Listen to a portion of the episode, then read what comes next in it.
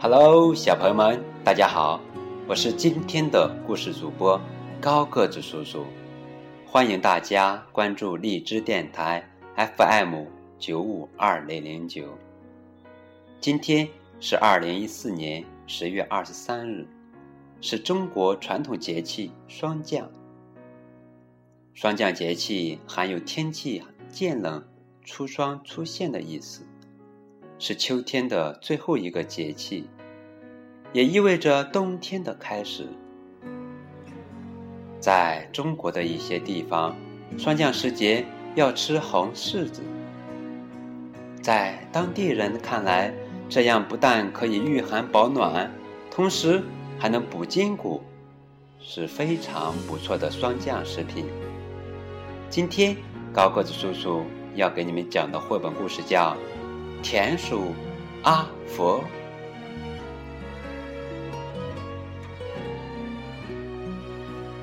有一片草地，以前还有奶牛来这儿吃草，马儿来溜达。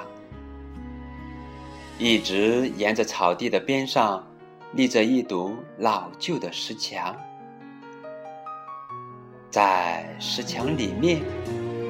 就在离盛鹏和谷仓不远的地方，住着爱说爱闹的一家子小田鼠。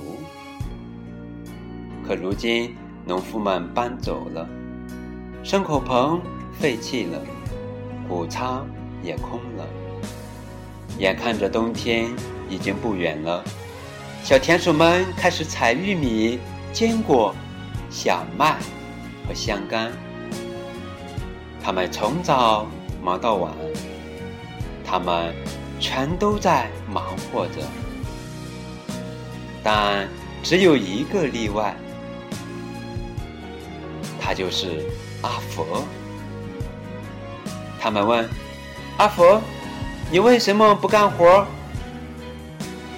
阿佛说：“嗯，我在干活呀，我在采集阳光。”因为冬天的日子又冷又黑，哈，我们来看阳光还能采集呀，阿佛真神了。我们来看我们的阿佛正盯着草地看呢。嗯，你们想知道他在干什么吗？其他小田鼠也很想知道，于是他们一边忙着活。一边问：“阿佛，那你，那你现在在干什么呢？”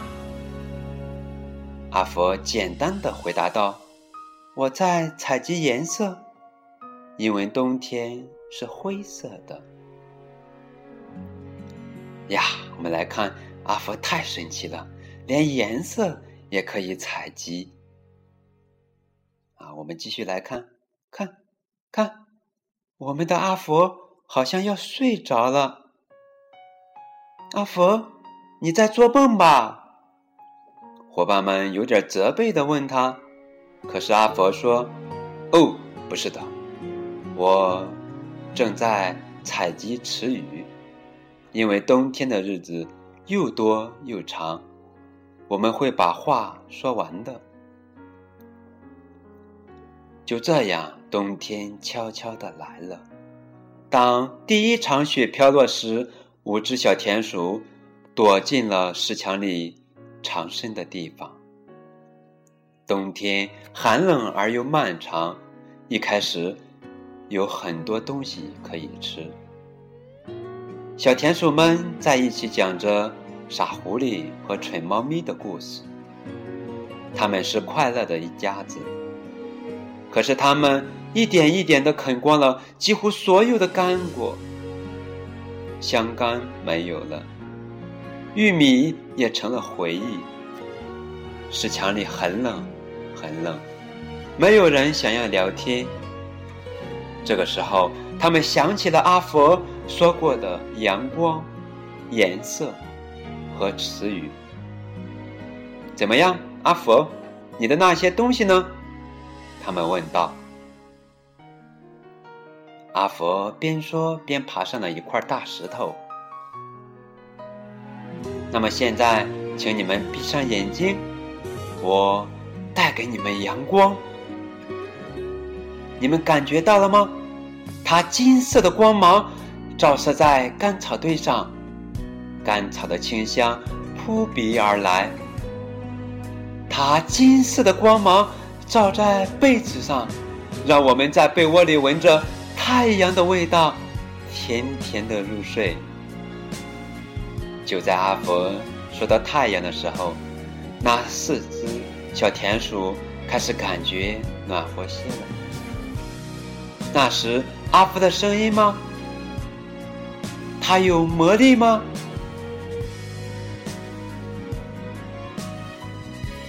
小朋友们，你们感受到阳光的温暖了吗？我们来看，我们的四只小田鼠好像上瘾了，它们充满了渴望的问道：“阿福，那颜色呢？”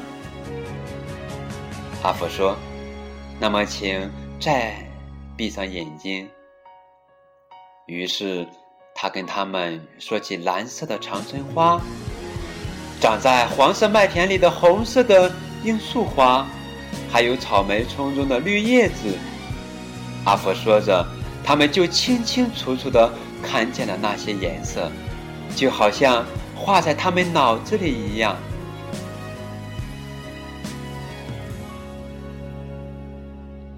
那还有词语呢？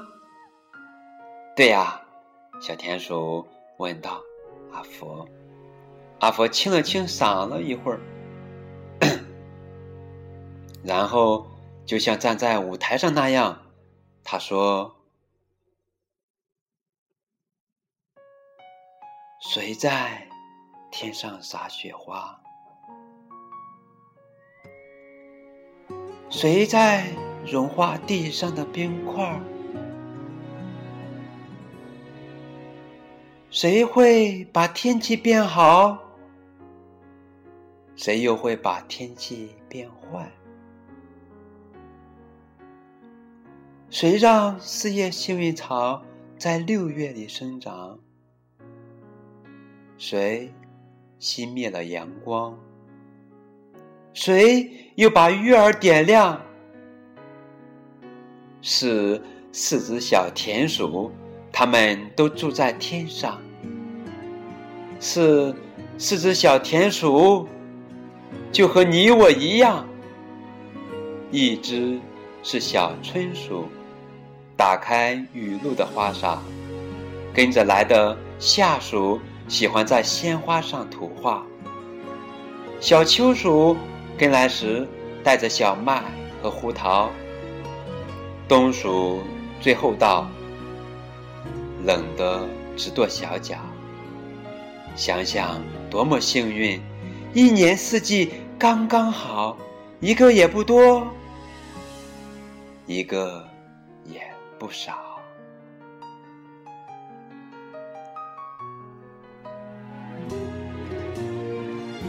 四只小田鼠学阿说阿佛像个大诗人。是呀。当阿佛说完时，四只小田鼠一起鼓掌喝彩。好啊，阿佛！他们说：“你是个诗人，真想不到。”阿佛红着脸鞠了个躬，害羞地说：“是的，我知道。”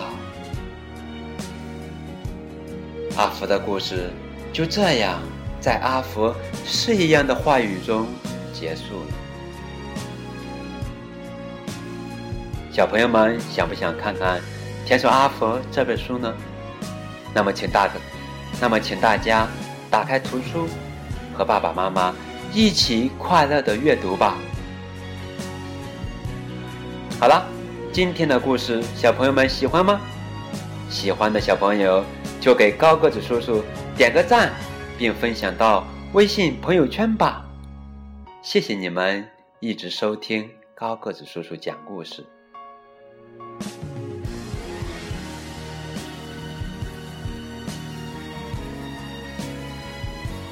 好啦，今天的故事就结束了，我们下期再见。